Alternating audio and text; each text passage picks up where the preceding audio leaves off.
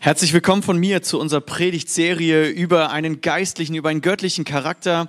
Wir beschäftigen uns mit der sogenannten Frucht des Geistes. Das bedeutet das, was der Geist Gottes, was Gott in uns für einen Charakter entwickeln möchte. Und das ist eine Predigtreihe, die sich mit jedem einzelnen dieser Eigenschaften, dieser Frucht des Geistes auf, auseinandersetzt. Und wir sind gestartet mit, mit dieser These, dass es in unserer Welt ganz viel geht um unsere Kompetenz, dass wir deswegen häufig auffallen, wegen unserer guten Noten, wegen dem, was wir können, aber dass wir häufig hinfallen wegen unserem Charakter, weil es an einem starken Charakter mangelt. Wir sehen das bei Leitern, die fallen, bei Politikern, die sich nicht treu sind. Wir sehen das immer wieder bei Helden, die sich entzaubern. Ich weiß nicht, wie es dir geht, aber ähm, in Deutschland gibt es eigentlich gar keine Helden mehr, die wir als Vorbilder haben, oder? Hatte ich letztens einen ähm, Philosophen drüber gehört, der sagt, wir haben in Deutschland eigentlich gar keine Vorbildshelden mehr. Bei mir war das früher Jan Ulrich. Ich weiß nicht, wer ihn noch kennt. Einmal Handzeichen, wer kennt noch Jan Ulrich?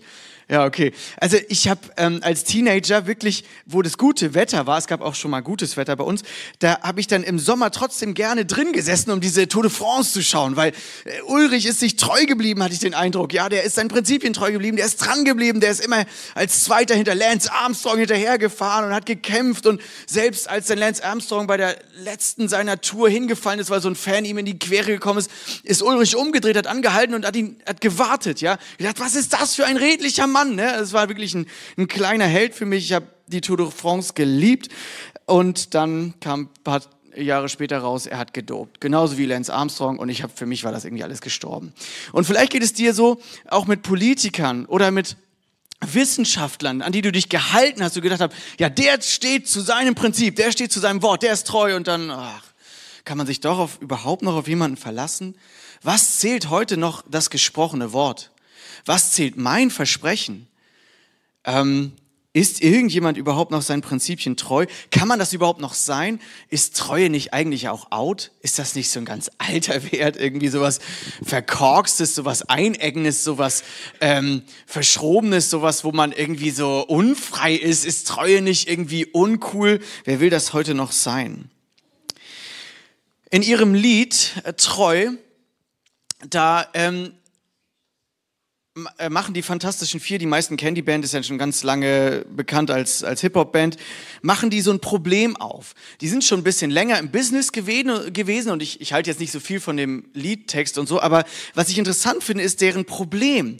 Sie beschreiben das Problem, sie sind schon lange irgendwie beliebt gewesen und äh, waren lange geliebt als Band und auf einmal werden sie älter und sind nicht mehr ganz so erfolgreich, vielleicht ein bisschen unattraktiv und plötzlich fragen sie sich in diesen Strophen, die sie da schreiben, schreiben, warum werdet ihr uns untreu? Warum geht ihr jetzt zu jemand anders hin?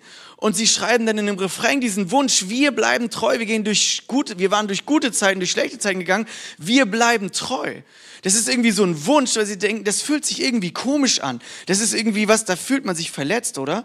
Denn wir wünschen uns eigentlich alle Treue, jedenfalls von anderen Menschen. Weil wenn uns andere Menschen nicht mehr treu sind, dann können wir uns nicht auf sie verlassen, dann gehen sie weg, weil wir vielleicht eine schwere Zeit haben, weil wir nicht mehr so attraktiv sind. Wir werden fallen gelassen. Das fühlt sich demütigend an. Das fühlt sich verletzend an. Das heißt, eigentlich wünschen wir uns Treue, aber in der Gesellschaft bedeutet Treue nicht mehr so viel. Das ist ein Wert neben den zwei, die auch bei den nächsten Predigten kommen, die nicht mehr so cool sind, die nicht mehr so viel zählen in unserer Welt. Und das Problem ist, liegt dabei an auch verschiedenen Fehlverständnissen. Ich habe einen äh, Wissenschaftler gefunden, denn das ist ein, ein, ähm, Psychologe und ein Paartherapeut, der sagt, fast alle Paare wünschen sich treue Partner, doch jeder zweite geht fremd. Hä, wo ist da die Logik? Wo ist das Problem? Was ist, was ist das Problem? Und er sagt, Treue ist in den vergangenen Jahrzehnten in Verruf geraten. Treue treu sein, wenn man sich nicht traue. Treue sei die, die Weltanschauung der Gehemmten. Untreue liegt in der Biologie des Menschen. So Monogamie und so ist ja gar nicht äh, der Evolution treu und solche Sachen. So lauten die gängigen Botschaften, sagt er. Und ähm, das ist eigentlich Quatsch. Er sagt, biologische Gründe für Untreue gibt es übrigens nicht. Äh, das sehe ich auch so. Das ist eine Ausrede. Wir sind als erwachsene Menschen keine triebgesteuerten Hirnlosen. Aber genau das ist das Problem. Treu kann man nicht sein, wenn man Versuchungen nachläuft. Und deswegen ist Treue auch nicht ein einmaliges Versprechen. Ich sage dir etwas zu und dann wird das schon laufen. Ich gebe das Treueversprechen beim Ehebund und niemand würde ja vorm Altar stehen und sagen, ja, ich versuchst dir treu zu sein oder ähm, mal gucken oder im Hintergrund schon denken, ach, das wird eh nichts, aber weil alle das hören wollen, sage ich das jetzt oder so. Ne? Nein, man wünscht sich ja treu zu sein, aber dann kommt irgendwas über die Zeit und wir merken, dass Treue nicht nur ein einmaliges Geständnis sein kann oder ein einmaliges Versprechen sein kann, sondern dass es ein Lebensstil sein muss und dass dafür Charakter notwendig ist. Und ähm, er schreibt jetzt hier, dass Treue ähm, wirklich was Besonderes, was Schönes ist. Und dass er mit diesem, er schreibt, mit diesem, Vor, äh, mit diesem Vorurteil räumt er auf, dass Treue nichts, nichts Wertvolles ist. Er sagt, dass aus seiner Erfahrung Treue bedeutet, dass ich meinen Partner als einzigartig betrachte, als nicht austauschbar, ähm, dass er besonders ist. Treue ist, ist ein Erlebnis, wo man weiß, ich, wir halten zusammen. Das gibt das Gefühl, dass wir unverwechselbar sind und nicht nur beliebige Zahnräder im Getriebe des Lebens. Und die Grundlage dieser Treue besteht in dem Vertrauen zu einem anderen Menschen. Wir werden gleich zu der biblischen Definition kommen. Witzig ist, dass im Neuen Testament Treue und Glaube das gleiche Wort, die gleichen Wörter sind. Ja, also es bedeutet, das Vertrauen zu haben in einen anderen Menschen oder in Gott oder in etwas, was ich, äh, wo ich weiß, ich kann mich daran halten. Ich bin, da ist ja jemand verlässlich. Und ich kann dem anderen meine Fehler zumuten, meine Schwächen zumuten. Und erst dann fühlen wir uns sicher und geborgen, weil ich weiß, der andere lässt mich nicht fallen. Das, wenn ich mal nicht so performe, wenn ich mal nicht so gut drauf bin, der andere verlässt mich nicht sofort. Wenn die Firma mal nicht so gut läuft, laufen nicht alle Mitarbeiter gegenüber zur Konkurrenz. Wie schön wäre das, wenn ich das als Chef wüsste, oder? Wenn du als Gemeindeleiter weißt, ja, auch wenn eine Aufgabe mal schwierig über eine lange Zeit nicht so viel Spaß macht, läuft mir der Mitarbeiter nicht weg. Wie cool ist es? Er gibt da nicht auf, sondern er zieht durch. Ich weiß, ich kann mich auf den anderen verlassen. Das bedeutet Treue in der Bibel. Aber Treue ist irgendwie so schwer, oder? Würdest du dich als verlässlichen, als treuen, als vertrauenswürdigen Menschen bezeichnen? Ähm, Treue ist eben nicht nur eine, eine, eine, eine einen Wert, der verloren geht, sondern es muss trainiert werden als Charaktereigenschaft mit der Kraft des Heiligen Geistes. Weil Treue bedeutet, über lange Zeit treu zu sein, über lange Zeit zuverlässig. Und ich weiß gar nicht, warum ich dieses Thema abbekommen habe. Ich hatte es noch versucht, irgendwie im, Vorhinein äh, loszuwerden, aber Gott wollte das irgendwie nicht, weil ich würde mich als nicht so zuverlässig beschreiben. Meine Frau hat letzten Sonntag ähm, mich um zwei Dinge gebeten. Wir bekamen Gäste und sie sagte, hol bitte von unten aus dem Keller den Kinderhochstuhl und das Waffeleisen. Also meine Eltern wohnen nicht im Keller, das, das kommt jetzt verwirrend rüber, aber die wohnen ja unter uns und im Keller ist der Stuhl. Und dann sollte ich noch das Waffeleisen holen von meinen Eltern, ne? die wohnen ja da unter. Und ich bin runtergegangen, das erste, was ich gemacht habe, mein, meinem Vater geschnackt und... Ähm, dann habe ich den Kinderstuhl hochgeholt. Das Waffeleisen habe ich natürlich vergessen. Ne? Das ist also 50 Prozent ist bei mir aber schon eine gute Quote. Ähm, das, was meine Frau sagt, dann auch wirklich umzusetzen. Dann komme ich hoch und denke, ja, das glaube ich, hast, irgendwas hast du vergessen. Ne? Und dann äh, sagte ich, ah ja, das Waffeleisen. Also ging ich runter, ich schnackte wieder mit meinem Vater. Wir holten beide das Waffeleisen raus. Ich kam hoch und es war so ein Hörnchenbackgerät. Es war nicht mal ein Waffeleisen. Also so sieht's bei mir, äh, so sieht's bei mir aus, ja.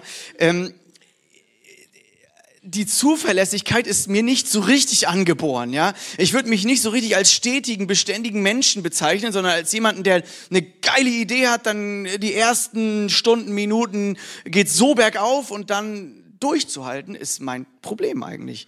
Treu zu bleiben, dran zu bleiben beständig zu sein, vertrauenswürdig zu sein. Es kann übrigens sein, dass äh, ich irgendein Buch von dir noch habe. Also auch das ist so ein Ding, ja. Du, ich sag dir zu, ja, ich gebe es dir zurück, aber der Punkt ist ja, ist gar nicht so einfach, das dann auch wirklich zurückzugeben, oder? Also gerne mal bei mir vorbeikommen. Also was zählt heute noch unser Wort? Und ich habe ähm, in der Bibel die Definition von Treue herausgesucht. Und ich sage euch, Gottes wichtigst, mit wichtigste Eigenschaft im Alten Testament komplett, also im ersten Teil der Bibel, ist fast immer seine Treue, unter anderem. Er beschreibt sich hier, als er sich selber äh, dem Volk Israel vorstellt, schreibt er sich als Jahwe, Jahwe Gott, und dann schreibt er quasi seine Eigenschaften, barmherzig und gnädig, langmütig und reich an Güte und Treue. Immer wieder kommt dieses Wort Emet vor und es bedeutet Treue oder Wahrheit, Wahrhaftigkeit. Es ist sehr stark verwandt auch mit Gerechtigkeit, mit Verbindlichkeit, mit Beständigkeit. Und Gott beschreibt sich eben als, ich bin nicht irgendein willkürlicher Gott, ich sage das eine jetzt und mach das andere morgen und du kannst dich nicht auf mich verlassen und musst irgendwie hoffen, dass ich das äh, mache, was ich dir zusage, sondern das, was Gott verspricht, das hält er ein. Und er verspricht übrigens coolerweise seinem Volk einseitig die Treue. Sein erster Bund, den er mit seinem Volk sozusagen macht, mit dem ersten Stammesvater, mit Abraham, ist ein Bund, den bereitet er mit ihm zusammen vor. Aber dann gab es damals so eine Zeremonie des Bundesschlusses. Da hat Abraham geschlafen und Gott geht die einseitige Treue ein. Das einseitige Versprechen, weil er weiß, wir Menschen werden immer wieder failen, wir fallen, wir schaffen es nicht immer treu zu sein. Und Gott sagt aber seine einseitige Treue zu und sagt, ich bleibe dir treu. Auf mich kannst du dich verlassen. Und hey, wie ich, ich wünsche mir das so, dass Treue wieder neu wichtig wird für mich, für uns, weil Treue ist einfach so cool. Man kann sich auf Gott verlassen und wir wünschen uns doch auch, Gottes Charakter zu bekommen. Das ist eigentlich das Ziel dieser Predigtreihe, dass wir Gottes Charakter ähnlicher werden. Und ich will dich heute mit hineinnehmen, wie das funktionieren kann. Also Treue steht für Wahrhaftigkeit, für Stabilität, für Verlässlichkeit. Gott ist beständig und zuverlässig. Und ich habe es eben schon angedeutet, im Neuen Testament ähm, sind Glaube und Treue, Pistis, das gleiche Wort. Wir können Gottes Zusagen vertrauen. Also Vielleicht sitzt du hier und sagst, ja, ich glaube ja irgendwie an Gott. Oder du schaust gerade im Livestream zu. Richtig cool, dass du dabei bist. Aber ich muss dir sagen, weißt du, Glaube im Neuen Testament ist nicht irgendwie so, ja, ich, ich denke, dass es da jemanden gibt oder sowas, ja. Oder kann schon sein und äh, da gibt es bestimmt einen Gott. Nein, Glaube heißt eine Vertrauensbeziehung. Ich kann mich auf jemanden verlassen und ich halte mich fest an dem und ich halte an seinen Zusagen fest und ich glaube ist etwas, eine, eine treue Beziehung, eine Bindung. Und vielleicht geht es dir aber auch heute so, dass du sagst, ja, aber irgendwie, ich kann das nicht so treu sein. Ich wurde verletzt. Vielleicht wurdest du von Kirche, von Menschen, von einem Ex-Partner, von irgendwas verletzt und du bist so misstrauisch geworden. Kennt ihr das? Dass man so misstrauisch ist. Sagt, wem kann man denn heute überhaupt noch trauen? Ich möchte dich heute einladen, dass du Gott trauen kannst und dass wir selber zu treuen Menschen werden. In der Bibel gibt es ein Bild. Wenn es im, im Neuen Testament darum geht, also im zweiten Teil der Bibel, wie wir treu werden und was Treue als Charaktereigenschaft eigentlich bedeutet, dann gibt es ein Bild, das die Bibel immer wieder benutzt. Und das ist das Bild eines treuen Verwalters. Und ich habe da ähm, ein, ein cooles Referat gehört, das millionenfach geklickt wurde in den letzten Wochen, von einem Unternehmer in Deutschland und der beschreibt eigentlich so ein bisschen diese prinzipielle Treue, die ihn durchgetragen hat. Er wird gefragt, das ist dieser Wolfgang Krupp, man kann ja halten von ihm, was man will und von seiner Firma und wie auch immer, aber was mich beeindruckt hat, ist, ist dieser Wert Treue, der da drin steckt, obwohl er ihn nicht benennt. Aber er wird gefragt, warum sind Sie eigentlich noch als einziger Textilunternehmer noch treu, in also erfolgreich in Deutschland, erfolgreich. Er kriegt dann so ein Referatsthema und sagt, Leute, Erfolg zu haben ist keine Kunst. Er sagt, Erfolg durchstehen, das ist die Kunst. Und er sagt, wir hören immer so viel von Wachstum, Wachstum, Wachstum. Und er sagt, die Beständigkeit, die Kontinuität ist wichtig. Das ist eigentlich das, was, was ich eben mit Treue definiert habe, ja. Und er sagt, ich habe eine Verantwortung bekommen. Er ist so Unternehmer in dritter Generation. Er hat das also von seinem Großvater übernommen. Und er sagt, ich habe eine Pflicht gegenüber meinem Heimatstandort. Und das ist seine Motivation gewesen, auch wenn es schlecht lief, nicht zu sagen, ja, dann, dann mache ich insolvent. Dann gehen wir halt ins Ausland. Dann entlasse ich alle alte Mitarbeiter. Er sagt, wir brauchen die Verantwortung wieder zurück in unsere Gesellschaft. Wenn ich Inhaber einer Firma bin, habe ich eine Verantwortung gegenüber meinen Mitarbeitern, meinen Lieferanten. Und wenn ich einen Mitarbeiter einstelle, sagt er, ist es selbstverständlich, den ich nach einem halben Jahr zu entlassen. Ich habe eine Verantwortung. Da ziehen Leute zu mir in die Gegend mit ihrer Familie und ich entlasse ihn nach einem halben Jahr. Nein, ich stehe zu diesen Mitarbeitern. Aber es nun wirklich tut, kann ich euch nicht sagen. Aber mich hat beeindruckt diese, diese Prinzipien, die er hat. Und ähm, Vielleicht ist es genau das, was treue Verwalterschaft bedeutet. Wir werden uns das nämlich jetzt mal genau anschauen, wie es Jesus definiert. Wir gehen jetzt in den Bibeltext und wir schauen uns eine Geschichte an, die Jesus erzählt, ein Gleichnis. Jesus erzählt immer wieder Gleichnisse. Das bedeutet, das sind ähm, Vergleiche, wo er etwas aus dem ganz normalen Leben der damaligen Zeit nimmt, um eine Wahrheit deutlich zu machen. Und hier geht es um, die, um das Gleichnis des treuen Verwalters. Und ich habe ja schon gesagt, immer wieder ähm, gibt es diese Verse, wo, wo, wo Jesus sagt, ich freue mich über einen treuen und guten Knecht ähm, über einen guten Diener. Das ist so ein bisschen das Fazit, was ich mir auch ehrlich gesagt über mein Leben wünsche. Das ist der Hauptvers in dem Text, den wir gleich genauer lesen werden aus Matthäus 25. Das ist so diese, dieses Fazit, das Jesus spricht. Gut gemacht, mein guter und treuer Diener. Und ehrlich gesagt, ich wünsche mir, dass das, das am Ende meines Lebens steht. Nicht tausend Ideen gehabt, sondern treu gewesen, gewesen, treu zu seiner Frau gewesen, treu bei Gott geblieben, treu zu den Kindern gehalten, zuverlässig gewesen jemand, dem man trauen konnte, der Dinge durchgezogen hat. Das wünsche ich mir. Und wir werden uns anschauen, wie funktioniert Treue. Weil ehrlich gesagt, es ist ja nicht einfach, habe ich ja schon gesagt. Und aus diesem Text, der eigentlich eine wichtige Botschaft beinhaltet, wollen wir noch ein paar mehr Prinzipien rausziehen, wie wir jetzt zu treuen Menschen mit einem treuen Charakter werden können. Also, wie wird man so ein treuer Verwalter, den, den, ähm, der diese Eigenschaft Treue hat? Und wir lesen diesen Text aus Matthäus 25. Ihr könnt gerne mit aufschlagen oder ihr lest das hier auf der Folie mit. Dort erzählt Jesus von einem Mann, der vorhatte, in ein anderes Land zu reisen. Und er rief seine Diener zu sich und vertraute ihnen sein Vermögen an. Einem gab er fünf Talente, einem anderen zwei und wiederum einem anderen eins. Das erzählt Jesus übrigens kurz bevor er nach Jerusalem geht. Also es, es geht zu Ende mit Jesus Leben und er vergleicht sich eigentlich, mit, also er ist dieser Mann, der weggehen wird und er gibt jetzt Talente weiter, er gibt jetzt Verantwortung weiter an seine Jünger. Bisher waren die Jünger quasi eigentlich nur Mitarbeiter, aber jetzt wird Verantwortung, Talente weitergegeben und wir werden weiterlesen, was, was jetzt passiert. Der Diener, der fünf Talente, ach nee, Quatsch, ich habe einen wichtigen Vers vergessen, jedem seiner Fähigkeiten entsprechend. Und dann reiste er erst ab. Also Gott gibt unterschiedlich viele Fähigkeiten, er gibt unterschiedlich viele Gaben oder krasse Gaben oder Talente, darum geht's aber gar nicht. Es geht mehr darum, wie man dann damit umgeht. Und das werden wir jetzt lesen. Der erste Diener, der fünf Talente bekommen hatte, begann sofort mit dem Geld zu arbeiten und gewann fünf weitere dazu. Ebenso gewann der, der zwei Talente bekommen hatte, zwei weitere dazu. Der aber, der nur ein Talent bekommen hatte, grub ein Loch in die Erde und versteckte das Geld seines Herrn. So, und jetzt kommt die Auflösung der Geschichte. Jesus baut ja immer so eine Spannung auf, weil bei, dem, bei jedem Hörer war klar, hä, warum macht der Letzte das jetzt anders? So, ne, irgendwas stimmt da jetzt nicht. Wir gucken uns das jetzt nochmal genau an. Nach langer Zeit, übrigens hier interessant, nach langer Zeit kehrte der Herr zurück und forderte seine Diener auf, mit ihm abzurechnen. Zuerst kam der, der fünf Talente erhalten hatte, er brachte die anderen fünf Talente mit und sagte, Herr, fünf Talente hast du mir gegeben, diese fünf habe ich dazu gewonnen. Sehr gut, erwiderte der Herr. Du bist ein tüchtiger und treuer Diener.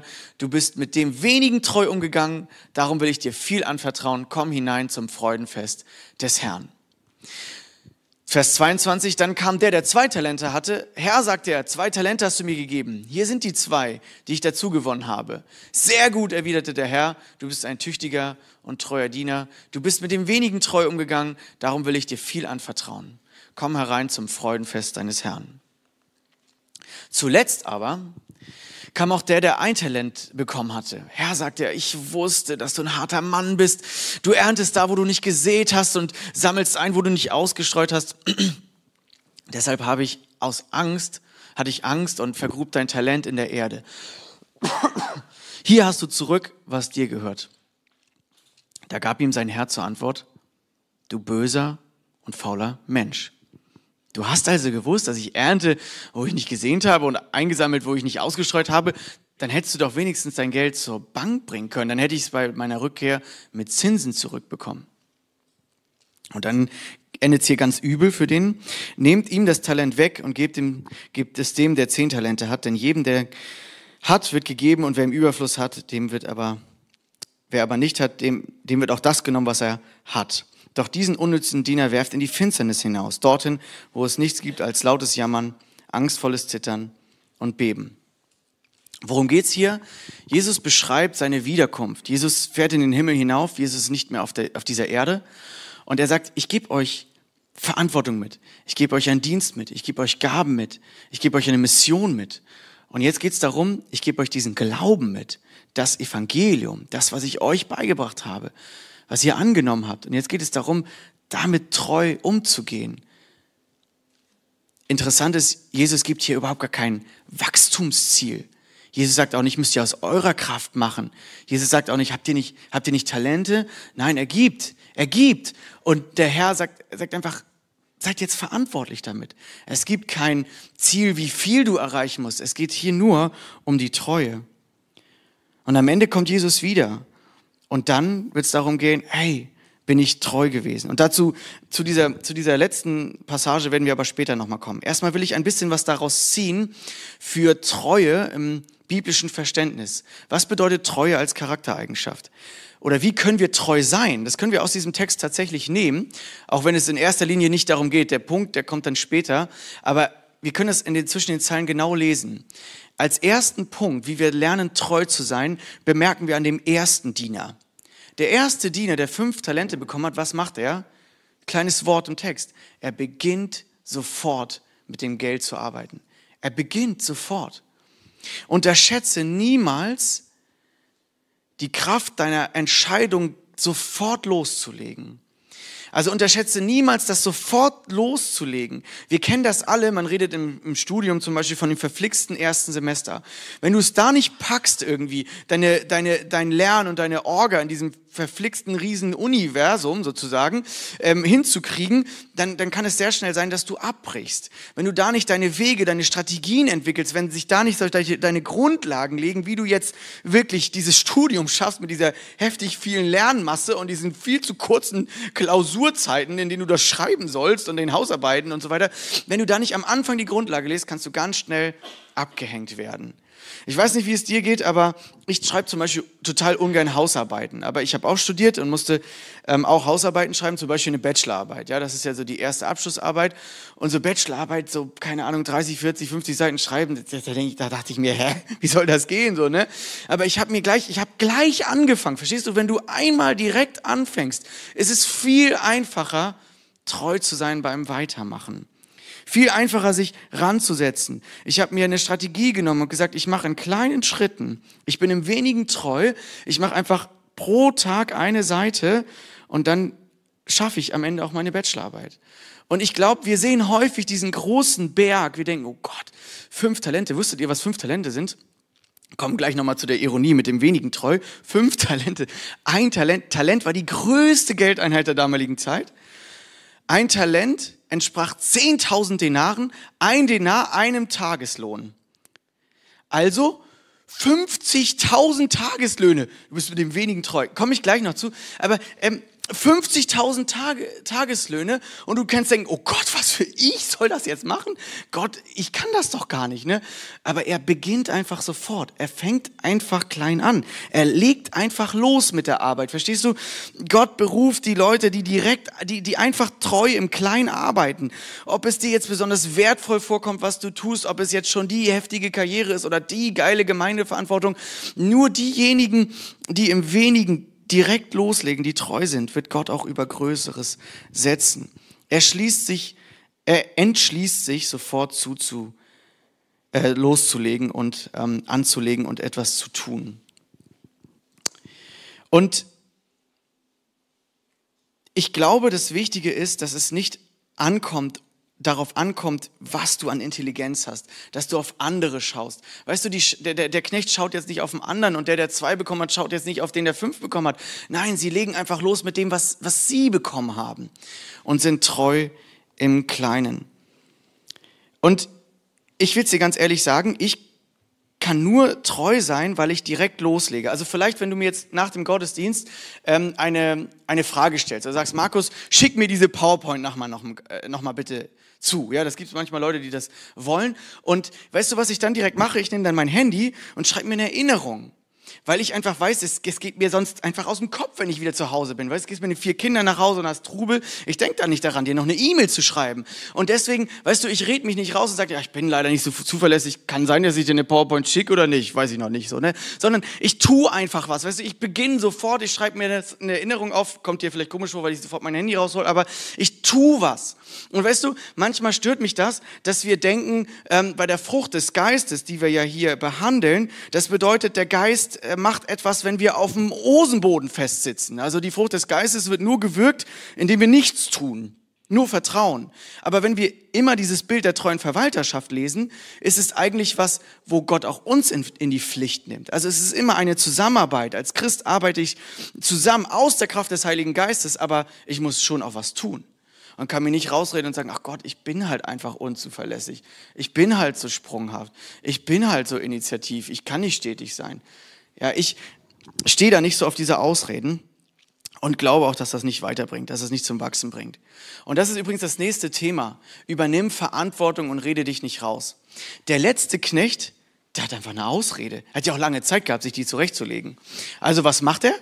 Er schiebt natürlich die Schuld von sich weg, ne? Kennst du auch, ne? Ich gebe dir eine Aufgabe und du sagst, ah, Markus, ich habe leider nicht geschafft, deine E-Mail zu beantworten. Aber eigentlich hast du auf der Arbeit ständig YouTube-Videos geguckt, ne? Aber man sagt ja ungern die Wahrheit. Man sagt, oh, ich bin eigentlich so vercheckt, ich habe es hab's einfach vergessen, Markus. Nein, ich habe es nicht geschafft. Ich hatte keine Zeit. Unsere Lieblingsausrede, ich hatte keine Zeit. Ähm, ich hatte keine Zeit, dich anzurufen, Oma. Ja, genau. Man hat nie Zeit, jemanden anzurufen. Hä? Also, das ist, egal. Also der Letzte hat einfach eine Ausrede und schiebt die Schuld an Gott ab. Kennt ihr das?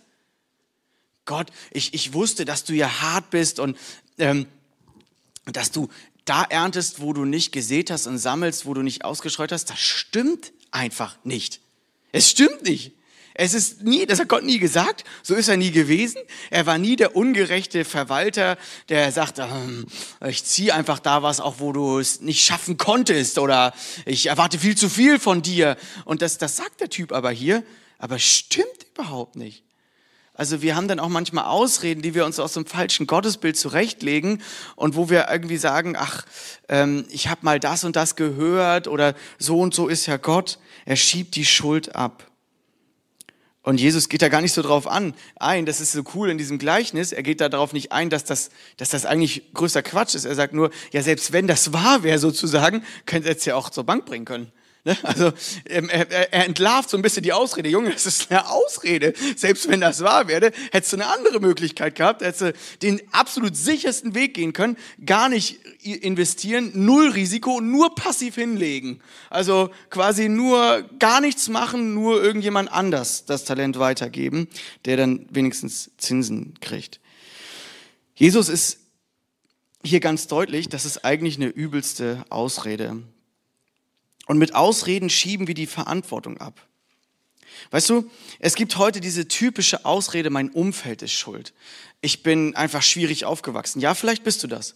Und äh, das kann wirklich harte Umstände verursacht haben. Vielleicht bist du im schwierigen Elternhaus aufgewachsen oder du hattest nicht so die guten Chancen. Ich verstehe das alles. Aber es, es, es bestimmt, deine Vergangenheit bestimmt nicht, ob du ein treuer Diener Gottes werden kannst. Das ist nicht der Fall. Ich habe da als bestes Beispiel meinen Vater. Der ist, der ist nicht einem christlichen Elternhaus aufgewachsen. Ähm, der ist, äh, der, sein, sein Vater hat äh, die Familie, als sie klein waren, verlassen. Er ist nicht mit Vater aufgewachsen. Ähm, er ist zu Hause rausgeflogen, er ist abgehauen, er hat, ist beim Onkel untergekommen, er hatte nicht die besten Schulnoten. Ich wollte das Beispiel noch mit dir absprechen, habe ich vergessen. Ähm, aber es ist, geht ja positiv aus, ja. Ähm, und dann hat er eine, Ausbild eine ganz einfache Ausbildung angefangen mit mit nicht dem besten Schulabschluss, den er gerade so geschafft hat. Und weißt du, das bestimmt überhaupt nicht, wer er jetzt ist. Er hat vier Kinder, die sind einigermaßen geraten, drei besonders gut, der andere steht hier. Ihr kennt sie ja fast alle, die jetzt hier in der Gemeinde sind. Nein, aber das, das hat damit nichts zu tun. Er musste sich in alles hineinarbeiten, in jedes Steuerdokument, in jeden Antrag, in, in Versicherung. Da war kein Vater, der hat ihm geholfen, was ich jetzt sehr gerne in Anspruch nehme übrigens, weil ich hasse das alles bezahlen und Verantwortung und irgendwelchen Versicherungen und bla und Papieren und so. Aber das, das hat nichts damit zu tun. Er hat sich erst als junger Erwachsener bekehrt. Und das heißt, deine Vergangenheit bestimmt nicht, ob du ein treuer Mensch werden kannst, ob du Verantwortung für dein Leben übernehmen kannst, ob du eine Familie verantwortlich leiten kannst, ob du im Beruf verantwortlich leiten kannst. Rede dich nicht raus. Sag nicht, oh, ich war schon immer so schwierig und meine Mama hat gesagt, früher, da konnte ich eh nicht äh, eine Minute lang mich auf eine Sache konzentrieren, also werde ich das mein Leben lang nicht können. Das stimmt nicht. Du bist nicht deine Vergangenheit. Und ähm, Deswegen glaube ich, mit Gottes Kraft, mit seinem Heiligen Geist, können wir Treue als Charaktereigenschaft entwickeln, unabhängig von der Persönlichkeit, unabhängig von der Vergangenheit. Weil sonst wird es ja nicht in der Bibel stehen. Treue ist eine Charaktereigenschaft. Die ist nicht nur ein paar Menschen, die super aufgewachsen sind und sehr stetige Persönlichkeiten haben, vorenthalten. Ich hatte jahrelang mit Ausreden zu kämpfen gegenüber meiner handwerklichen Verantwortung im Haus. Also meine, wir sind ja vor viereinhalb Jahren, fünf Jahren, in das äh, Haus eingezogen mit meinen Eltern, in dieses große Haus, das ist schon ein bisschen älter. Und meine Frau hat gesagt, wenn wir da einziehen, Markus, dann versprich mir, so viel zu, ne, die Versprechen und Treue und so, versprich mir, dass wir hier regelmäßig was erneuern. Und ich wollte unbedingt dahin ziehen, weil ich wusste, da, hier gehören wir hin, habe ich ihr das also versprochen. Und ihr kennt ja vielleicht schon mal den Spruch gehört, du musst deinen Mann nicht alle Monate lang dran erinnern an die Aufgabe, er wird sie schon irgendwann tun. Ne? Also, und so ein bisschen war das so. Und dass meine Frau gesagt hat, du hast mir das versprochen. Und ich habe dann immer Ausreden gesucht, ich kann das nicht, ich kann dies nicht, ich kann das nicht, ich muss auf Schwiegervater warten oder Papa fragen oder meine Schwager fragen. Gut, dass sie das alle können. Und jetzt merke ich in der letzten Zeit, es waren viel, war das viel Ausreden. Natürlich ist es nicht mein Hauptding. Ich rede lieber, als was zu tun. Das ist halt das Problem für meine Frau manchmal. Aber das ist eine Ausrede. Ich kann mich daran wagen. Ich kann kleine Schritte gehen. Versteht? Ich kann im wenigen treu sein. Ich habe jetzt letztens großer Erfolg für mich. Nicht lachen, doch ihr könnt lachen. Ich habe jetzt letztens Lampen angeschlossen, ja? Ich habe sogar Fotos gemacht. Hier ist Danny und Christian, mein Schwager, gesagt, ich habe selber geschafft, Lampen anzuschließen. Ne? Ich sage euch nicht, wie alt ich bin. Aber das war für mich ein Erfolg, ja. Ich habe einfach was getan, was nicht mein Ding ist. Aber weißt du, ich habe meiner Frau ein Versprechen gemacht und ich kann nicht immer nur auf Schwiegervater warten, bis er kommt. Meistens mache ich trotzdem, aber ich versuche selber auch treu zu sein und zumindest in kleinen Schritten haben wir uns jetzt vorgenommen. In kleinen Schritten arbeite ich jetzt Dinge, die im Haus zu tun sind meistens mit der Hilfe von anderen ab. Ja, aber ich wenigstens in kleinen Schritten treu zu sein, um mich nicht immer rauszureden. Hm, ich weiß nicht, wo du dich rausredest. Ähm, was sind deine Lieblingsausreden? Ähm, ich bin kein Frühaufsteher. Auch so eine Lieblingsausrede von mir. Wisst ihr, ich habe immer gut schlafen können. Aber das, äh, als würde unser Biorhythmus unser Leben bestimmen. Ja, das, das kriege ich auch immer eine Krise. Nur weil alle reden von Biorhythmus, mir ist der Biorhythmus vorgegeben. Ja, ich habe ja auch mal Biologie studiert. Ne? Aber wenn du dann vier Kinder hast, dann Pustekuchen, ob dir der Biorhythmus vorgeschrieben ist. Ja, dann kannst du nicht sagen, oh Gott, liebe Arbeitnehmer, äh, Arbeitgeber, ich habe halt einen langen Biorhythmus. So, ich kann halt nicht arbeiten. Ne? Also ich muss halt lange, lange schlafen. Ich schlafe auch gerne lange. Und es ist auch gesund, gut zu schlafen, keine Frage. Aber wenn ich da durch muss, muss ich da durch. Es gibt gar keine Chance. Ich kann nicht sagen, also entweder Arbeitgeber oder Familie. Zwei Sachen schaffe ich nicht. So, ne, das, das, das geht nicht. Ich habe diese Ausreden nerven mich einfach manchmal. Auch im, auch im Bereich Gemeinde manchmal, wo ich denke, wir können lernen, im Kleinen treu zu sein. Und natürlich, manchmal gibt es gute Gründe, aber dann kommuniziere sie auch als gute Gründe und such nicht irgendwie einen Ausflucht oder so. Wie kann man jetzt Verantwortung lernen? Sei klein, äh, sei treu im Kleinen. Das ist ja das, was Jesus hier hervorhebt. Und das ist das, woran ich viel gebrütet habe an diesem Text, habe ich ja schon angedeutet, weil das war nicht so richtig klein. Diese Summe war schon gar nicht klein, die da dieser Verwalter seinen Knechten gegeben hat oder dieser Herr. Ähm, aber ich glaube, dass Jesus letztendlich etwas damit deutlich machen würde, äh, möchte. Ich gebe dir Verantwortung. Gott hat uns Talente mitgegeben, er hat uns aber auch eine Verantwortung mitgegeben. Er gibt dir Beziehungen, für die du verantwortlich bist, Familie, vielleicht Kinder. Ähm, er gibt dir Arbeit, für die du verantwortlich bist, wo du was tun musst. Und ich glaube, was Jesus hiermit sagen möchte, dass er im Klein treu gewesen ist, ist, dass dieser und auch der andere Knecht nicht total risikoreich in allen möglichen Bereichen total viel dazugewonnen hat. Versteht ihr? Also er hätte ja auch ähm, exponentielles Wachstum fördern können von diesem Unternehmen, von diesem Hof. Aber er hat einfach das über lange Zeit, was er hatte, einfach ganz ruhig und in wenig Schritten angelegt und damit gearbeitet, heißt es. Also er hat damit gearbeitet, er hat keine äh, riesen Gewinne gemacht, er hat sich nicht in allen möglichen Bereichen neu investiert oder so. Er hat einfach mit diesem Geld stetig und konstant, das sind jetzt meine Worte, aber so verstehe ich das hier, konstant damit gearbeitet, damit über den langen Zeitraum einfach dieses Geld, diese Talente nicht an Wert verlieren, sondern sich das verdoppelt, sich das ausbreitet. Und was Gott damit meint, ist, ich gebe dir etwas, ich gebe dir eine Mission weiter, ich gebe dir Talente, ich gebe dir alles, was du brauchst. Und es geht nicht darum, dass du Riesensprünge schaffen musst. Es geht darum, dass du Schritt für Schritt im Kleinen treu bist. Und du musst nicht sofort ein ganzes neues Unternehmen gewinnen. Du musst nicht sofort eine Gemeinde gründen. Es geht doch einfach nur darum, dass du das, was du hast, treu tust. Und kennen wir das, dass wir uns manchmal total verzetteln?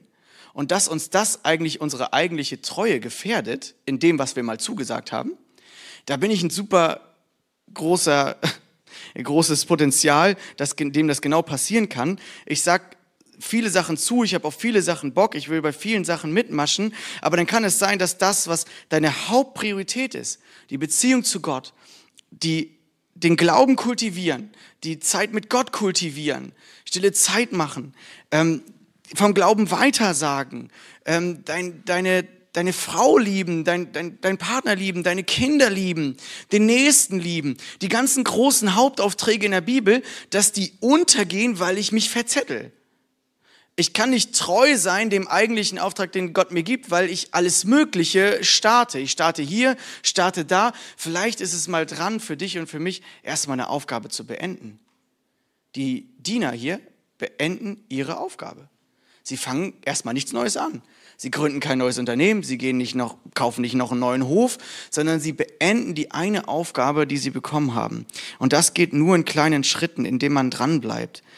Ähm, Gott möchte, dass wir immer wieder regelmäßig investieren.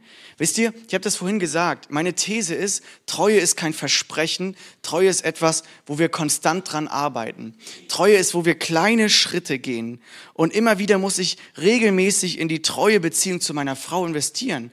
Wir haben regelmäßige Eheabende. Wir, wir, wir, wir merken, das läuft nicht automatisch. Und so ist es in unserem Leben. Treue ist kein Versprechen, das man einmal gibt, sondern ein stetiger, verantwortlicher, gottesfürchtiger Umgang mit dem, was Gott uns anvertraut hat und was wir zugesagt haben. Das ist Treue. Das ist für mich die Definition, die relativ viel beinhaltet, wo ich sage, ja, das geht aber nur mit regelmäßigem Invest. Wenn ich sofort loslege, wenn ich keine Ausreden habe, wenn ich Gottes Kraft in Anspruch nehme und wenn ich bis zum Ende meine Aufgabe durchziehe, bevor ich tausend neue anfange. Und ich habe den Eindruck, dass das immer uncooler wird, regelmäßige Aufgaben in Gemeinde zu übernehmen. So haben wir so ein bisschen den Eindruck, einer Sache, einem, einem Bereich zuzusagen, zu sagen, ich übernehme Verantwortung, ich muss sogar was vorbereiten für Sonntag, ich muss sogar früher da sein. Und dann läuft es mal ein bisschen anstrengend, weil der Hype bei Projekten ist natürlich viel größer. Also mache ich bei dem Projekt mit, das dauert ein Wochenende oder zwei oder drei, da mache ich, mache ich irgendwie, bringe ich meine Gaben ein, dann kann ich schnell wieder abschließen und dann habe ich es auch treu geschafft. Ich kann das verstehen, ich hype auch Projekte, aber um, bei Gott geht es um stetiges Einbringen. Denn das wird am Ende Gott belohnen. Gott wird sagen, du treuer und guter, du guter und treuer Knecht. Du hast das durchgezogen, was ich dir gegeben habe. Du hast nicht nur ein einmaliges Versprechen gegeben, sondern du warst da treu, du bist da beständig geblieben. Und der Teufel ist daran interessiert, der Feind ist daran interessiert, dich abzulenken mit ganz viel Medien, mit ganz viel ähm, Reizen, mit ganz viel neuen Ideen, mit ganz viel diesem, ach, ähm, leb doch nach deinem Gefühl, was du nicht fühlst, das lass doch weg, ähm, dann, dann geh doch woanders hin. Wenn ihr euch nicht mehr liebt, dann haben wir uns halt auseinandergelebt, ja. Es gibt immer Gründe, wo, wo Treue irgendwann vielleicht wirklich ähm, zu ungesund wird, aber in den meisten Fällen Gott mutet uns nicht mehr zu, als dass wir wirklich tragen können und dem wir auch wirklich treu sein können. Und ich glaube, ein Problem ist, dass wir häufig auf den Berg schauen. Wir schauen auf den großen Berg und sagen, Gott, wie soll ich meine Ehe jetzt retten? Wie, wie soll ich jetzt meinem Arbeitgeber treu sein? Es ist so anstrengend gerade. Wie soll ich diese Ausbildung bitte durchhalten? Das ist für uns ein Riesenberg. Wie soll ich jetzt diese, diese Gemeindeaufgabe machen? Ich kann das gar nicht. Oder wie, wie soll ich jetzt mein Studium schaffen? Bachelor, Masterarbeit, das hört sich ja schon so, da oben hört sich das an. Und wisst ihr, die Lösung ist nicht, dass wir auf einen großen Berg schauen, sondern dass wir auf unseren großen Gott schauen und wissen, er möchte mit uns, mit gemeinsam, gemeinsam mit ihm, gehen wir kleine Schritte und dann schaffen wir auch viele, viele Berge. Ich weiß, wovon ich spreche. Und wisst ihr, Gott traut dir nicht zu viel zu. Er gibt dir die Talente, die du tragen kannst. Und dann möchte er auch seine Kraft mit seinem Geist geben, dass du treu sein kannst. Du musst es nicht alleine tun. Und was bedeutet es, wenn ich mal nicht treu sein kann. Es ist hier eine ziemlich harte Message bei dem letzten, ähm, bei dem letzten Knecht, der irgendwie Angst hat, der Ausreden hat. Und ich möchte euch was sagen, diese Geschichte, wir dürfen nicht diese Geschichte für uns alleine nehmen, sondern das Ganze, was Gott über sich sagt und was Jesus über seine Treue sagt. Und am Ende stimmt es. Jesus sagt, wenn, wenn er wiederkommt, dann ist es zu spät. Wenn du dann dein Glauben vergraben hast, wenn du gesagt hast, ja, Glauben, das ist irgendwie was Vergrabenes für mich, aber damit will ich nicht arbeiten, dann kommen da keine Werke bei rum. Und in Jakobus heißt es einmal, dass der Glaube ohne Werke tot ist. Das heißt, wir müssen nicht durch gute Taten, können wir bei Gott nicht gerecht werden. Darum geht's gar nicht. Aber der Glaube, wenn wir wirklich eine Vertrauensbeziehung zu ihm haben, dann muss der Glaube in uns arbeiten. Und die guten Werke sind als erstes ein guter Charakter, aber dann auch gute Taten, die aus einem guten Charakter kommen. Das möchte Gott durch uns wirken. Er möchte, dass unser Glaube kultiviert wird, dass etwas passiert damit. Wir können nicht sagen, wir glauben irgendwie so ein namensmäßig an Gott, so wir sind irgendwie Christen vom, von einem Titel her, sondern Glaube ist was Lebendiges, woraus etwas entsteht, woraus ein Segen für andere entsteht, woraus äh, was entsteht für Gottes Reich. Und wir sind nicht für das Wachstum, wir sind nicht für das Ende zuständig. Nirgendwo steht in dem Beispiel, dass, der, dass die Diener ganz hart arbeiten mussten, damit das Doppelte rauskommt. Nirgendwo steht das. Nein, sie waren einfach nur treu, sie haben einfach nur investiert. Gott schenkt das Wachstum, Gott schenkt die Grundlage, Gott schenkt den Weg dahin, die Kraft. Und wir müssen nur willig sein zu investieren. Und deswegen diese harte Botschaft an dich. Vielleicht hast du Christsein bisher so als, ja, einfach Lippenbekenntnis verstanden.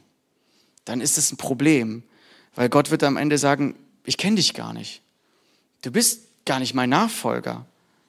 Und deswegen gibt es aber, das ist die gute Nachricht daran am Evangelium, bis Jesus wiederkommt. Und er hat ja selber hier in diesem Beispiel gesagt, nach einer langen Zeit. Und Jesus gibt extra diese lange Zeit, um uns Geduld, seine Geduld zu beweisen und zu sagen, bis ich wiederkomme, gibt es immer die Möglichkeit, umzukehren, immer nochmal treu zu sein. Es gibt immer die Möglichkeit, wieder den Glauben auszugraben und wieder was damit zu tun.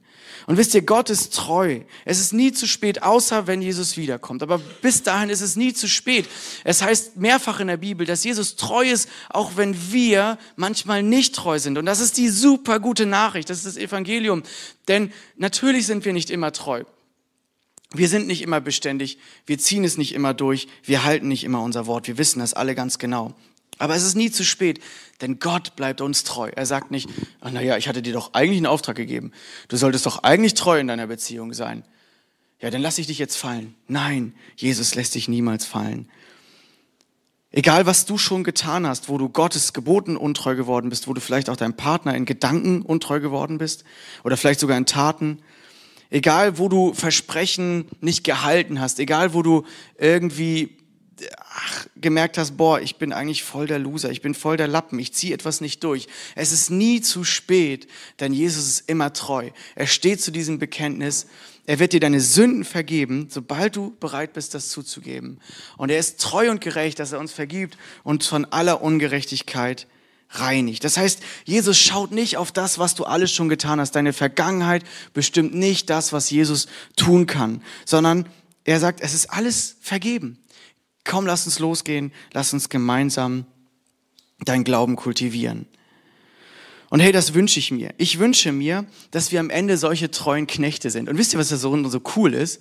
Dass erstmal sich diese Talente verdoppeln, aber auch, dass Jesus dann sagt, ich werde dich über Größeres setzen. Ich werde dir noch mehr Verantwortung zutrauen. Und so funktioniert es im Reich Gottes. Jesus möchte, dass sich sein Reich ausbreitet. Und das möchte er durch uns tun, durch uns manchmal untreue, unzuverlässige und fehlerhafte Menschen, möchte er solche Auswirkungen haben. Und er wünscht sich, dass wir treu sind und dass am Ende wir unseren Einfluss vergrößern. Manchmal reden wir uns so raus und sagen, ach, ich habe eh nicht so viel bekommen von Gott und ich bleib so lieber ein bisschen im Hintergrund und ich bleib bei meinen Leisten und dann ist auch gut und ich, ich möchte gar nicht mehr. Aber Jesus möchte mehr durch dich erreichen. Das heißt, wenn du herausgefordert wirst von ihm, mehr Verantwortung zu übernehmen, sofern du merkst, das passt zu dir, das passt zu deiner Begabung, das, Gott spricht dir irgendwie zu dir, dann sag Ja dazu, dann sag Ja zu mehr Verantwortung, weil dann ähm, erachtet er dich wert zu mehr Verantwortung. Was für ein cooles, äh, coole, ähm, coole Zusage eigentlich eine coole Bedeutung. Wenn wir treu handeln, wird Gott unseren Einfluss vergrößern. Das ist so eine coole Message und das wünsche ich mir sehr für uns. Und deswegen, vielleicht denkst du mal drüber nach, was hat Gott dir für Gaben gegeben? Was hat er dir für einen Auftrag gegeben? Wo musst du noch ein Versprechen eigentlich einhalten? Wo musst du eine Aufgabe gerade zu Ende bringen? Wo musst du regelmäßig in deine wichtigsten Beziehungen investieren? Was es auch ist, ich möchte jetzt nochmal zusammenfassen. Ähm, anhand dieses Wortes Treue euch einfach so einen Henkel mitgeben, dass ihr euch das merken könnt. Das sind die Sachen, die ich heute sagen wollte. Traue Gott Wachstum zu. Rede dich nicht heraus. Entschließe dich direkt anzufangen. Übernimm Verantwortung für deine Gaben, Aufgaben und Pflichten und nicht für die anderen. Erledige deine Pflichten, Pflichten in kleinen Schritten.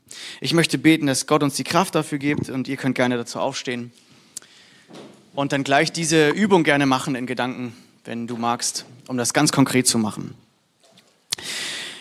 Jesus, danke, dass du treu bist, auch wenn wir manchmal untreu sind. Wenn wir Zweifelzeiten haben, wenn wir merken, boah, ey, gerade läuft es nicht so gut, gerade sind wir abgelenkt, sind wir versucht, sind wir irgendwie so ein bisschen nicht so beständig bei der Sache. Danke Gott, dass du aus uns schwachen Menschen egal wie viele Talente wir bekommen haben, wirklich treue Menschen machen möchtest. Und dass dein Geist uns die Kraft dazu gibt dass es nicht unsere eigenen Anstrengungen sein müssen, dass wir nur Bereitschaft zeigen sollten, mitzuarbeiten, dass wir anfangen zu arbeiten und dass du den Rest tust. Wie cool ist das? Jesus, ich danke dir dafür und ich bete für jeden, der ähm, vielleicht ein bisschen entmotiviert ist, der ähm, bisschen ja gerade Probleme hat, dass du ihn ermutigst oder sie ermutigst, wieder neu durchzustarten, die Talente in Angriff zu nehmen, die Gaben, die Mission, den Glauben, um wieder neu damit loszugehen, damit zu arbeiten und in kleinen Schritten, ja, vielleicht neue Gewohnheiten zu etablieren, damit wir langsam, langsam, langsam wachsen. Und ich bete es auch für unsere Gemeinde. Ich bete, dass du uns immer wieder zeigst, was ist unser Kernauftrag, worin sollen wir treu sein. Ich bete es für unsere Ehen, dass du schenkst, dass jeder, der das jetzt hier hört, wieder investiert in eine Beziehung, die treu bleibt auf Dauer. Und ich danke dir, dass du uns die Kraft dafür gibst, Herr. Amen.